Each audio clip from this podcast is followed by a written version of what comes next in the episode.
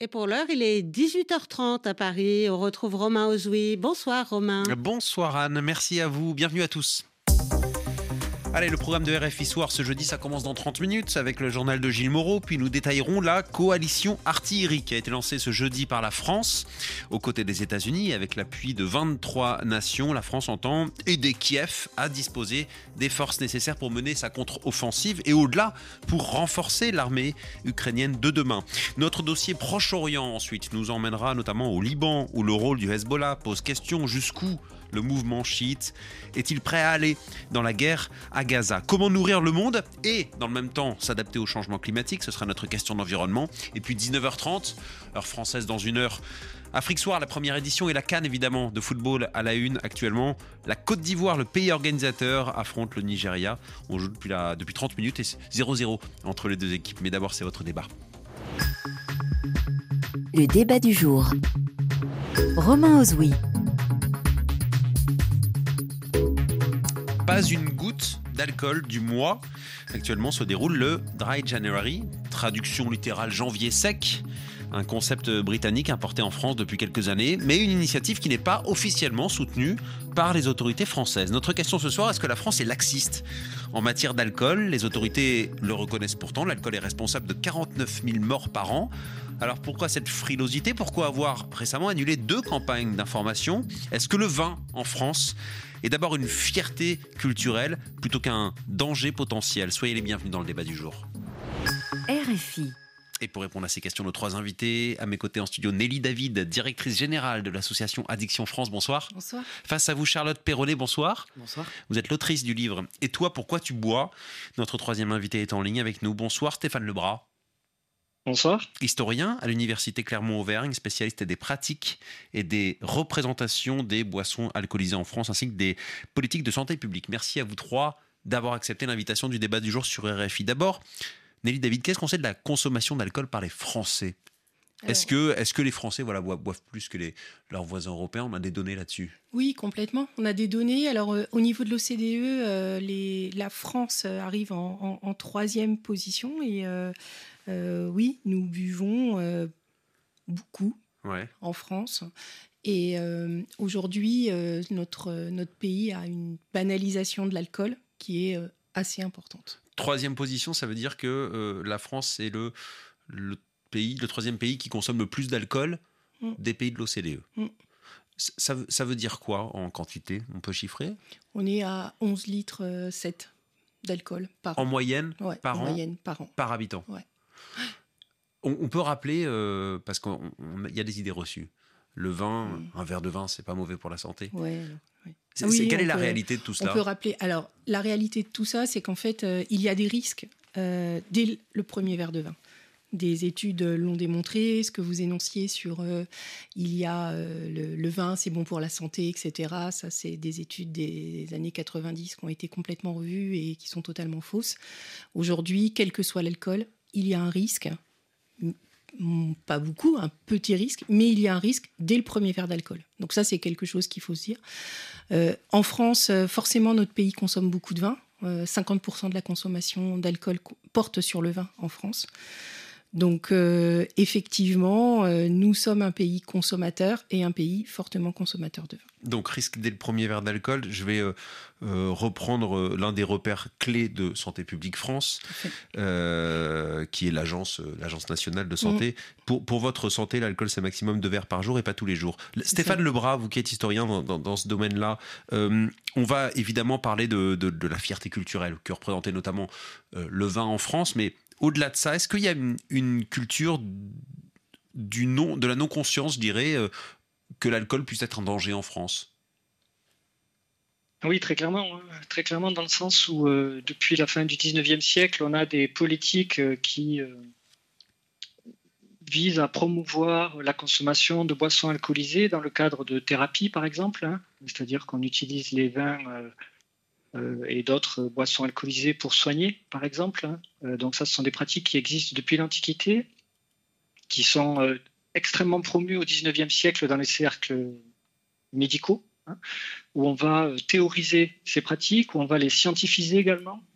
Et par-dessus cela, bien évidemment, la filière alcoolière dans son ensemble va exploiter ces pratiques médicales pour ensuite en faire une arme commerciale. Hein. Et donc, bien évidemment, il va y avoir des publicités, il va y avoir des communications là-dessus, et l'opinion publique va être influencée hein, depuis la fin du 19e siècle et puis tout au long du, tout au long du 20e siècle autour de cette, bah, d'un faux concept en fait, hein, qui est celui de l'alcool santé, c'est-à-dire un alcool qui est favorable à la santé, qui permet de vous réchauffer, qui vous donne un coup de boost. Voilà. Qui est convivial aussi. Il y a beaucoup cette idée, le lien social. Ah, on, va vous, on va vous écouter dans un instant, Charles Perronnet, sur ce sujet. Stéphane Lebras. ça, c'est le deuxième aspect, c'est la dimension culturelle. Hein, et qui fait qu'aujourd'hui, euh, les messages de prévention ont encore du mal à passer euh, parce qu'il y a une dimension effectivement festive, euh, collective, qui est extrêmement importante, qui là aussi, là aussi est très largement promue hein, par la filière et par une grande partie de ces auteurs, que ce soit des auteurs qui soient directement rattachés à, la filière du vin ou à la filière d'autres boissons alcoolisées, mais également des, auteurs euh, littéraires, voire des historiens euh, qui, promeuvent cette idée euh, d'une culture du vin, d'une culture de la boisson alcoolisée comme étant une sorte de ferment de l'identité nationale française. Mmh, mmh. Charlotte Perronnet, donc vous êtes l'autrice du livre Et toi, pourquoi tu bois? Vous pouvez nous faire part de votre témoignage, vous raconter comment vous avez construit votre alcoolisme de 13 ans à 30 ans. Oui. Euh, quelle approche vous avez eu de l'alcool? Comment ça s'est passé au début? Ah bah moi, mon premier verre, il a été bu euh, en famille, repas de Noël, euh, sorte de rite initiatique très convivial finalement. À 13 ans? À 13 ans, c'était un petit Encouragé par la famille? Oui, encouragé par la famille. C'était pour ma culture générale finalement d'ailleurs. Et c'était du, du, très bon vin, c'était du sauterne. un petit vous en souvenez? Ouais, j'ai puisé dans mes mémoires quand même pour écrire, pour écrire le livre. Ça aide un peu. Et ouais, un petit fond de sauterne, un petit, et puis suivi d'un Saint-Émilion. Euh, on commence beaucoup comme ça. Je pense que d'ailleurs que ma famille ressemble à beaucoup, beaucoup de familles en, France. Euh, ouais, c'est vraiment rite initiatique, culture générale et, et traditionnelle. Et comment on est passé de goûter un sauterne puis un Saint-Émilion, euh, dans le sens de ce que vous dites, vous êtes tout sauf euh, euh, une exception. 70% des adultes ne voient aucun problème à faire goûter de l'alcool à un mineur pendant une soirée festive. Mm. Ça, c'est sondage commandé à Opinionway. et les scientifiques rappellent que le cerveau n'est pas mature avant 25 ans. Comment on est passé de, cette dégustation, de cette initiation, à l'alcoolisme Ça a pris du temps? Je suis pas tombé dans l'alcoolisme comme, Obélix serait tombé dans la marmite. Il je, l'ai construit, moi, un peu comme un grand puzzle où finalement j'ai ajouté toujours, euh, alors ce que je trouvais des bonnes raisons, mais bon, des raisons de boire. Euh, il y a d'abord eu donc cet alcool, cette, euh, ce, verre, ce premier verre bu en famille. Puis après, il y avait pour faire comme les grands. Quand on est adolescent, on, a, on a le souhait de s'intégrer. on a des modèles en plus dans les séries, dans les films qui boivent. Donc évidemment, on a, on a ce souhait de faire un peu comme les grands. après, j'arrive en école d'ingénieur agricole en plus. Donc là, j'embrasse le patrimoine et il y a, y a, ce souhait de se faire valider, de se faire intégrer avec une petite notion de bizutage, mais qui évidemment passe par l'alcool. Euh, puis, puis, euh, puis je deviens journaliste et, on, boit. Enfin, bref, j'ai eu mille bonnes raisons de boire, mais donc, euh, donc il y a eu, il y a eu l'alcool, ouais, vraiment pour, pour s'intégrer, pour se désinhiber, pour plaire, pour, pour parce qu'on l'a bien mérité. Les raisons, elles sont culturelles. Est-ce que c'est la, culture française, d'une certaine manière, qui vous a fait basculer dans cet alcoolisme? Euh, bah, en, tout cas, je pense que. Il n'y avait pas de frein. Il n'y avait pas de frein. Et est-ce que je me serais tournée vers un autre produit si je n'avais pas été française? Peut-être pas. Hmm. Euh, le fait est que au, démarrage, moi j'ai surtout bu pour des raisons extrêmement joyeuses, puis ce souhait vraiment de faire la fête, vraiment très festif pour le coup. Et, évidemment, quand j'ai rencontré les premières difficultés, le, le, produit vers lequel je me suis tournée parce que finalement j'ai cette culture, bah, c'est l'alcool. Euh, parce, que, parce que le vin et la bière étaient déjà très installés finalement euh, dans, dans, mon mode de vie. Il n'y avait pas de message qui vous disait, que vous lisiez, que vous entendiez sur les dangers de l'alcool? Non. Euh, moi je suis rentré en école d'ingénieur, les open bars étaient encore autorisés. les open bars ont été interdits de, enfin, entre temps. dans les faits, ça n'a strictement rien changé d'ailleurs. Enfin, il y avait toujours un peu des manières de, de contourner. et, et je ne me rappelle pas d'un message de prévention. que j'ai pu, que j'ai pu, en tout cas qui m'est marqué quoi. Et j'ai même été après avoir fait du journalisme, j'ai été restauratrice. Donc j'ai gagné de l'argent en vendant de l'alcool. Et est-ce que je faisais de la prévention Bah non, non hmm. plus. Alors je vais faire un petit point sur euh, les campagnes publiques pour euh, sensibiliser au danger de l'alcool. Euh, il y a une campagne qui était prévue pendant la Coupe du Monde de rugby qui a été annulée, où il y avait écrit notamment ne laissez pas l'alcool vous mettre KO, quand on boit des coups, notre santé prend des coups. Les autorités l'ont annulé, on, on, préféré cibler les jeunes. Euh, il y a une autre campagne qui a été, euh, qui a été annulée. Il y a des travaux pour rendre plus visible le pictogramme femme enceinte sur les contenants d'alcool qui n'a pas abouti. Euh, face aux réticences des, producteurs d'alcool. L'interdiction de publicité pour l'alcool à proximité des établissements scolaires a été retirée au, Parlement du projet de loi. Et donc le Dry January, que je présentais, cette grande opération qui consiste à ne pas boire d'alcool pendant un mois après les fêtes, eh bien, est essentiellement porté par le secteur associatif. Vous notamment, Nelly David, directrice générale de l'association Addiction France, mais pas officiellement par les autorités françaises. Pourquoi? Pourquoi tout cela? Moi, peut-être dans le pourquoi, j'aimerais rappeler un élément économique qui me semble fondamental, mmh. c'est que la France est le premier exportateur de vin du monde mmh. et que ça représente 500 000 emplois en France. Donc la raison, elle est d'abord économique? Bien sûr. Mmh. Aujourd'hui, en France, il faut qu'on se le dise, on a une approche économique et non pas une approche de santé publique. Ça, c'est euh, assez fondamental. Je rappelle deux chiffres aussi que j'aime bien mettre en perspective. On est à, alors euh, je, le dis un peu de mémoire, 13 milliards d'euros la, filière euh, vitivinicole, euh, premier exportateur de vin.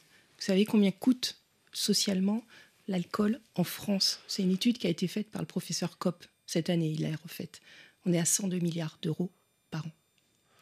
Donc c'est énorme. Et aujourd'hui, on a une approche en France orientée économie et non pas orientée santé publique. Or, la santé a un coût, vous venez de le dire. Exactement. Donc, Aujourd'hui, euh, ce, qui, ce, qui, ce qui prône dans notre euh, société, hein, on, va, on va se le dire, c'est euh, bah voilà, l'économie et la santé, bah, elles passent après. Il y a une autre campagne qui a été annulée au mois de janvier 2023, puisque le lobby du vin, notamment, a dit que cette, cette campagne était inacceptable. Donc aujourd'hui, on a une place des lobbies qui est très très très forte, puisque je, je rappelle, en 2019, le, alors, Dry January, nous on parle de défi de janvier. On aime bien l'idée du défi, mhm. euh, l'idée de se dire, bah allez, pendant un mois, on se dit comment est-ce que ça se passe avec l'alcool? C'est quoi ma relation que j'ai avec l'alcool? Est-ce que je peux arrêter? Est-ce que je peux arrêter une semaine? Est-ce que je peux arrêter 15 jours? Est-ce que je peux arrêter un mois de boire? Totalement Comment ça se passe dans les relations sociales Charlotte en parlait. On a fait un sondage en fin d'année. Je veux juste ouvrir une parenthèse. Initiation à l'alcool des jeunes par les parents 14 ans hmm. en France aujourd'hui.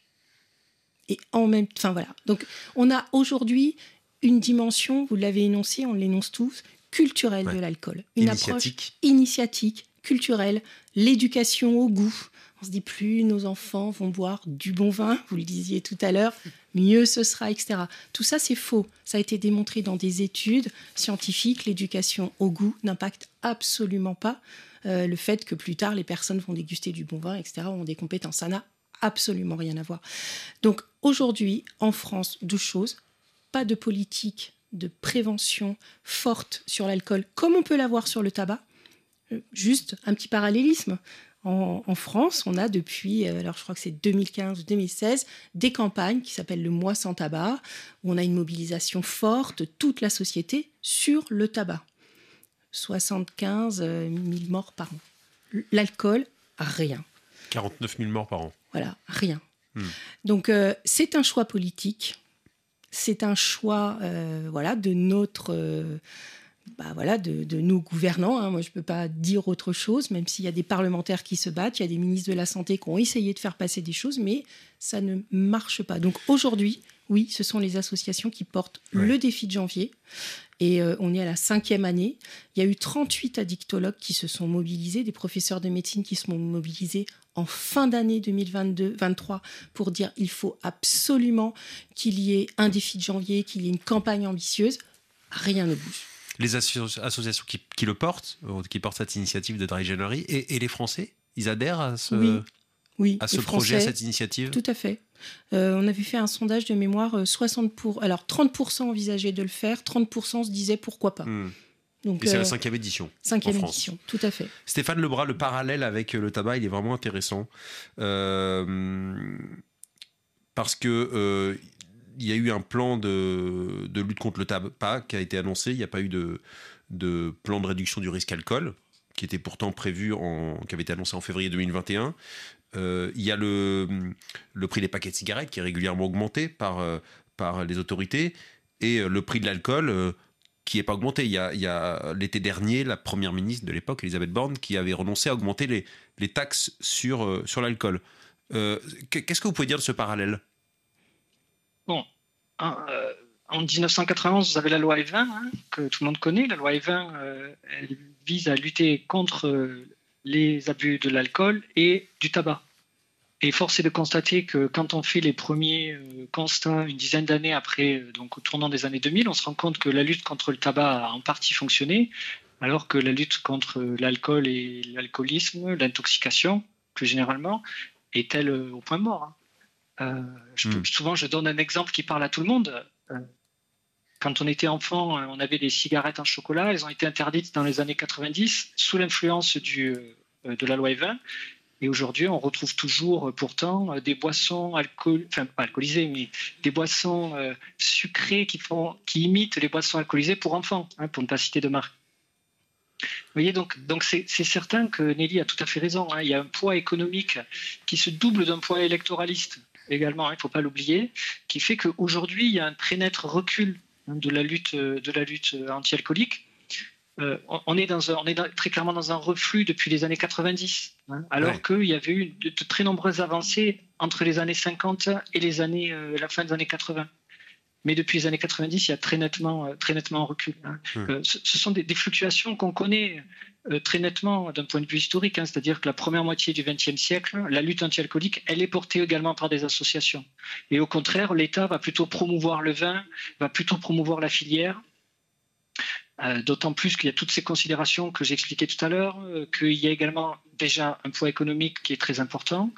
Et puis, dans les années 50, avec l'œuvre de, de Pierre Mendès France, par exemple, on a un renversement avec un anti-alcoolisme d'État. Hein, euh, mais qui va se tarir dans les années 90. Et donc là, on est dans un reflux, et euh, c'est un constat qui est un constat qui est déplorable effectivement parce que on préfère privilégier euh, les, les, les, la fin du mois, les intérêts économiques hein, hmm. plutôt que les intérêts de, de santé publique. Hein. Il suffit de voir quelles sont nos, une de nos principales entreprises à l'export et une des plus prestigieuses, c'est LVMH. LVMH, c'est Louis Vuitton, Mouette et NC.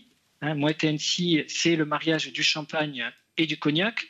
Et quand vous regardez le logo de LVMH, en fait, c'est Moët NC qui sont mis en premier et Louis Vuitton en deuxième. Quoi. Donc euh, on, voit très clairement ce poids économique qui est mis en avant et qui influence les politiques de, euh, les politiques de prévention aujourd'hui, très clairement. Il faut renoncer à ce pan économique euh, que représente le vin, à cette fierté aussi française que représente le vin, bah si, si, si, si, le vin, vous l'avez dit Nelly David, est, mauvais dès, dès, le premier verre. Stéphane Lebras. Ah, non, non, non, non, on peut pas, on peut pas être prohibitionniste. Hein. Quand il y a eu la prohibition euh, aux États-Unis, elle a eu lieu également en Russie. Ça a été un échec total. Au contraire, on a vu euh, des alcools frelatés. Non, ce qu'il faut, c'est euh, c'est faire, c'est faire de la pédagogie, c'est avoir des politiques de santé publique qui soient à la hauteur des enjeux, c'est expliquer aux consommateurs quels sont les risques. Hein.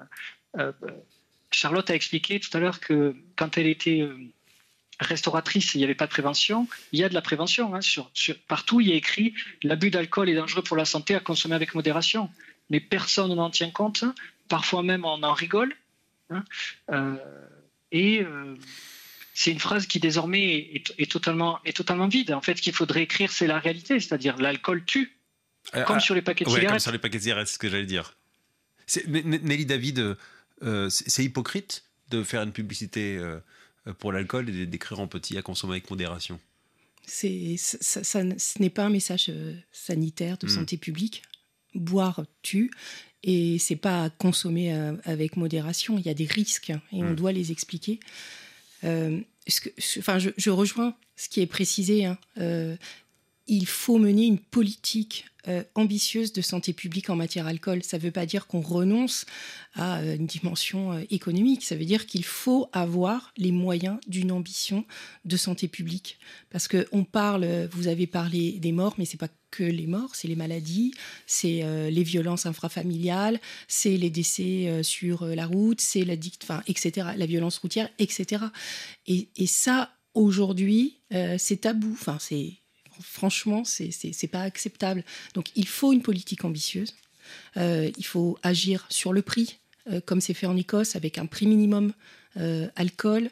Il faut agir sur les publicités, sur l'environnement. vous l'avez énoncé tout à l'heure, les publicités autour des écoles. Il faut agir sur les réseaux sociaux. Enfin, il y, a plein de leviers qui existent. L'OMS les, pose, les, certains pays les, les mettent en œuvre. Ça, ça fonctionne. Euh, maintenant, il faut une volonté politique. Mmh.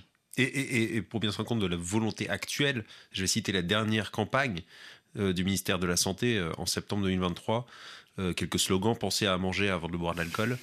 Boire aussi de l'eau si on consomme de l'alcool, ce qui montre bien que les autorités, la consommation de l'alcool, selon elles, n'est pas dangereuse, mais ce sont les risques qui sont liés à cette consommation de l'alcool qui sont dangereux. Le débat du jour sur RFI. Romain Ozoui. La France est-elle laxiste en matière d'alcool? La question qu'on pose ce soir à l'occasion du Dry January, ce euh, défi de janvier, comme vous dites. Nelly David, directrice euh, générale de l'association Addiction France, Charlotte Perronnet, autrice du livre Et toi, pourquoi tu bois?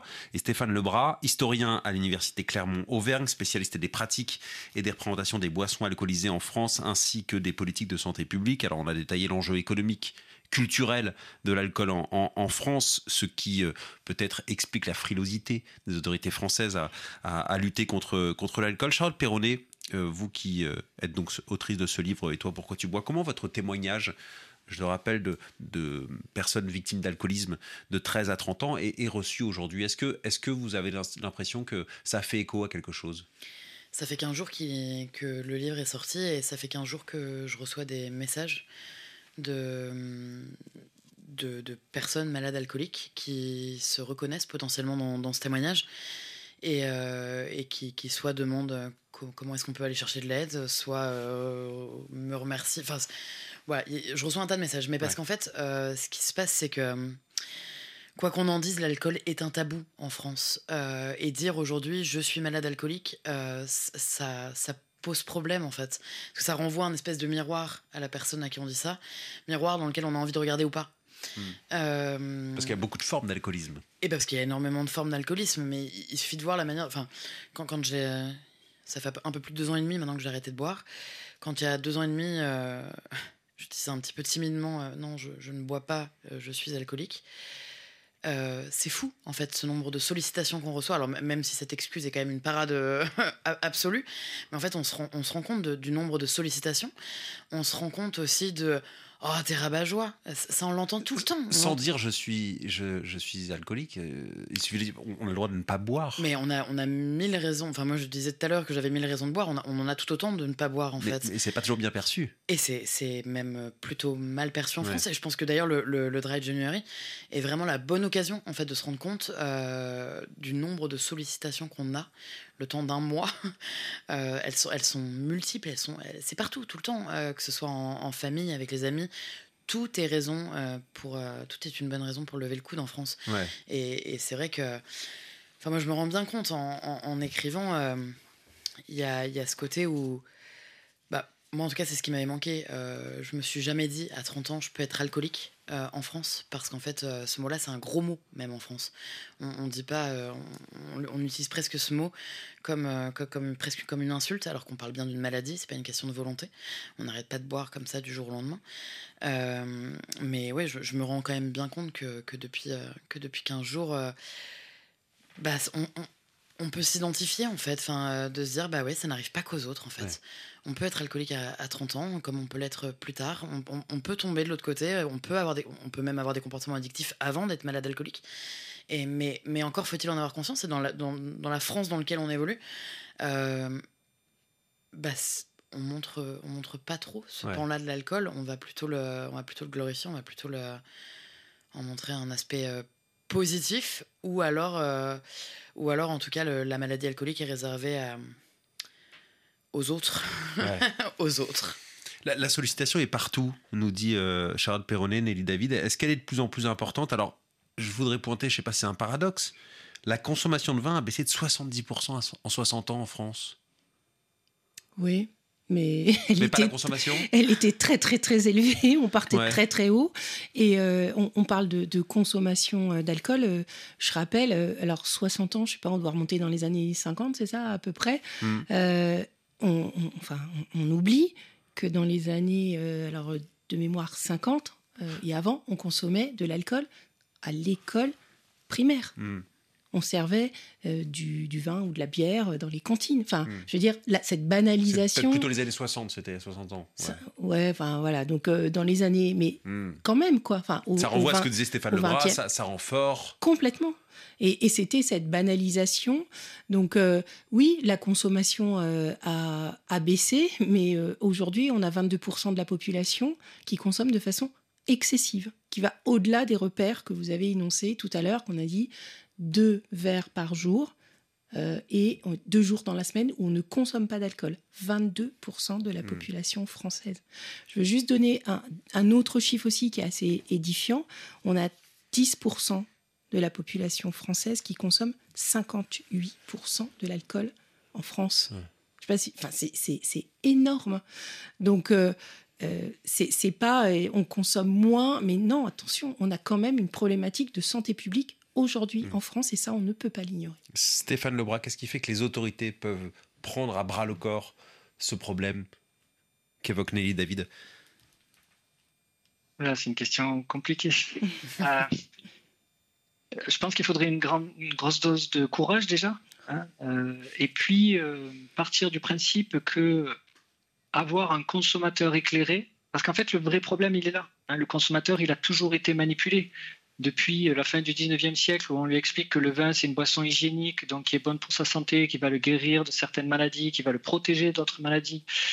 Euh, jusqu'à, on en a parlé un petit peu tout à l'heure, les années 90, où on développe une théorie qui s'appelle le French Paradox, où on, on fait une corrélation entre les maladies cardiovasculaires en France qui sont faibles et la consommation de vin. Mais il faut sortir en fait de ce paradigme-là. Il faut avertir le consommateur. Il faut qu'on ait un consommateur qui puisse faire des choix qui soient des choix éclairés, des choix instruits.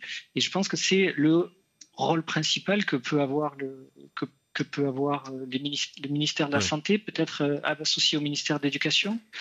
Voilà, mais je pense que c'est un problème qui est un problème euh, qui demandera, qui nécessitera beaucoup, beaucoup de courage politique. Hein.